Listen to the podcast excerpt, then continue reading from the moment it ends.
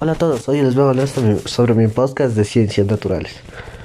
Eh, yo creo que lo que está bien es lo que yo creo que está bien es porque he sacado pruebas, ya sea referencias, eh, páginas web donde está la información y poco a poco he ido haciendo mi investigación final.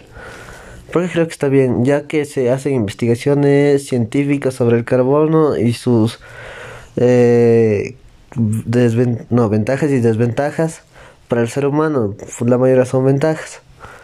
Y yo creo que me podría servir en el futuro para, para mi carrera universitaria, ya que yo quería, yo a mí me gusta aprender tipo carbono, entonces, entonces quería aprender la tabla periódica y me ayudaría a ya saber una, una de todos los de todos los componentes de la tabla periódica. Muchas gracias.